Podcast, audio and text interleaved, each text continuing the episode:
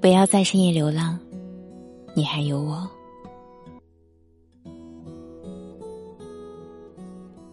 谈到爱情，我印象最深刻的就是小溪的那段让人感同身受的爱情。那段爱情，小溪曾经说过：“我曾经想过这辈子不嫁给其他人，就嫁给他，跟他好好的过一辈子。结婚后生一个胖胖白白的孩子，等到孩子娶媳妇了，孩子长大了，就跟着他一起去环游世界，好好的度过美满的一生。多么好的爱情啊！”一生一世一双人，只可惜，陈潇注定不是那个陪小溪一生一世的人。小溪跟陈潇是在大学认识的一对情侣，小溪是学妹，陈潇是学长。陈潇比小溪大一届，他们是在社团认识的。陈潇很喜欢小溪的那种。容易满足的性格，只要一颗糖，一顿简单的盒饭，或者说一次公园的约会，一次说走就走的火车旅行，小溪都能很开心的一笑。而且，小溪也喜欢陈潇好学的样子。陈潇在大学已经在一间公司实习了，在公司里，陈潇表现很出色。从小小的实习生变成了一个部长，又变成了一个经理。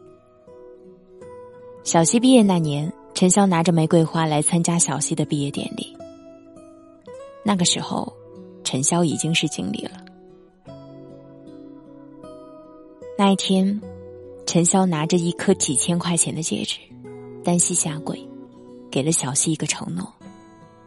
他说：“小溪。”我知道你不想我浪费无辜的钱，这次我也不是浪费无辜的钱。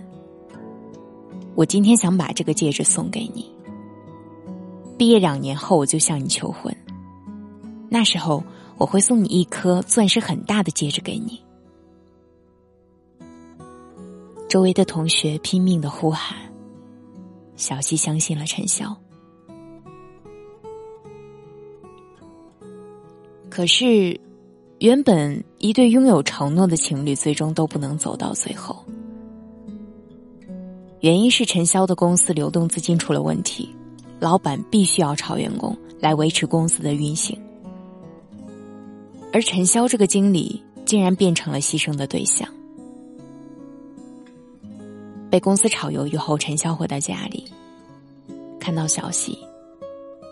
陈潇紧紧的牵着小溪的双手，保证道：“小溪，你放心吧，我不会放弃的。说好要毕业两年后娶你的，我会好好努力找工作，带给你幸福。”小溪笑了笑，他觉得自己没有选错人。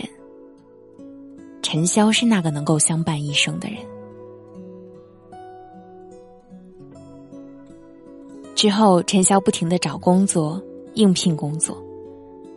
可是陈潇一没有太多的经验，二没有一个好的后台，所以找了好几个月都没有找到工作。那天，小溪公司周年庆，小溪抽中了一部最新版的苹果七。小溪回来后，陈潇怎么都不相信那苹果七是小溪抽回来的。拼命的污蔑小溪，你就那么喜欢苹果七是吗？上次我答应你生日的时候送你苹果七，我没工作没钱没买给你，你是不是就陪老板睡一晚了？老板就送你苹果七了。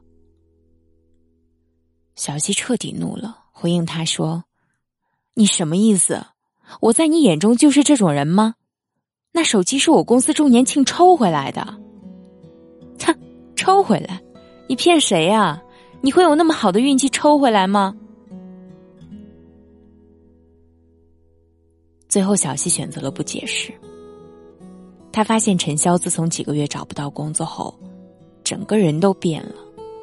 变得很多疑，变得很自卑，变得开始怀疑他、质疑他了。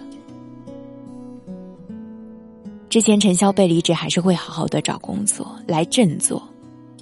可是现在的陈潇，不但没有找工作的想法，还天天捧着手机打游戏。要不是小西把饭菜煮好，陈潇基本都懒得吃饭。家务也不做，没钱了会问小西要。小西不给钱，便开始对小西辱骂。现在的陈潇。让小西对那段恋情慢慢的失去了信心。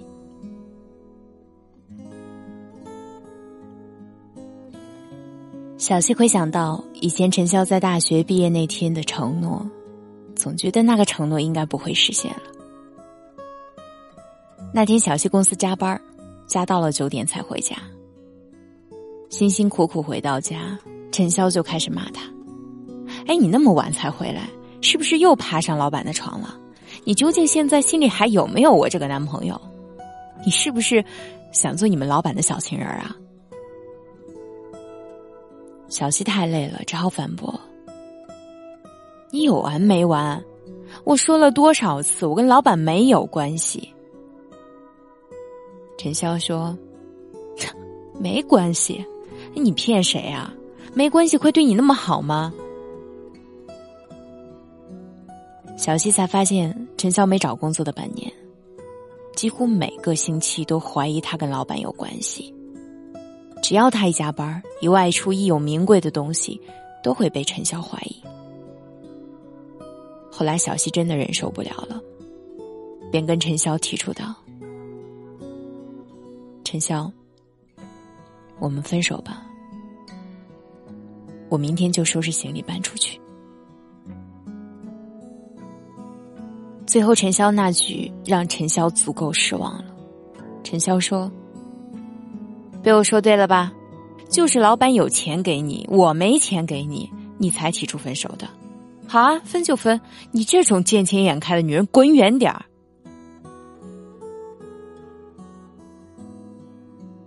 后来，小七没有再跟陈潇联系，第二天就收拾行李搬走了。如果一段恋情结束了，别总是认为那个女生嫌弃你没有钱。如果她真的嫌弃你没有钱，当初你在大学一无所有，只会蹭父母的时候，她干嘛不嫌弃？当初你只有盒饭给他吃，只有火车旅行的时候，他干嘛不嫌弃？偏偏毕业后双方都有工作了，准备结婚了，才嫌弃你没有钱吗？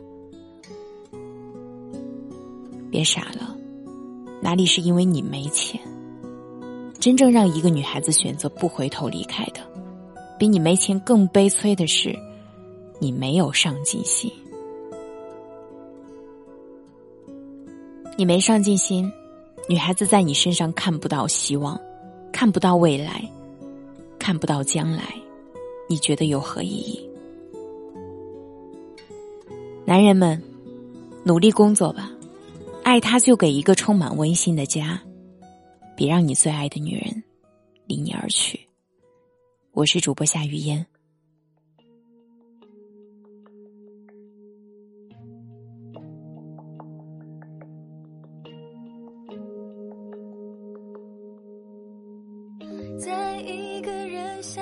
的时候，我不敢想起你。月亮照在深深的海底，我快不能呼吸。一个人躲在冷冷潮湿的房间里，不可能相信我能够哭泣，又快想到你。在一个人下雨的时候，我开始想起你。月亮照在深深的海底，我就快要窒息，不能在一个潮湿黑暗的房间里，不可能伤心，不能够哭泣，不能忘记你。